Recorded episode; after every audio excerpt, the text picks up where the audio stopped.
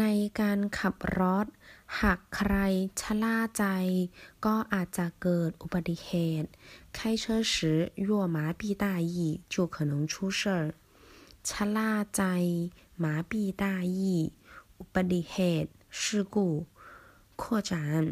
ชะล่า自满สาเหตุของการเกิดอุบัติเหตุ事故原因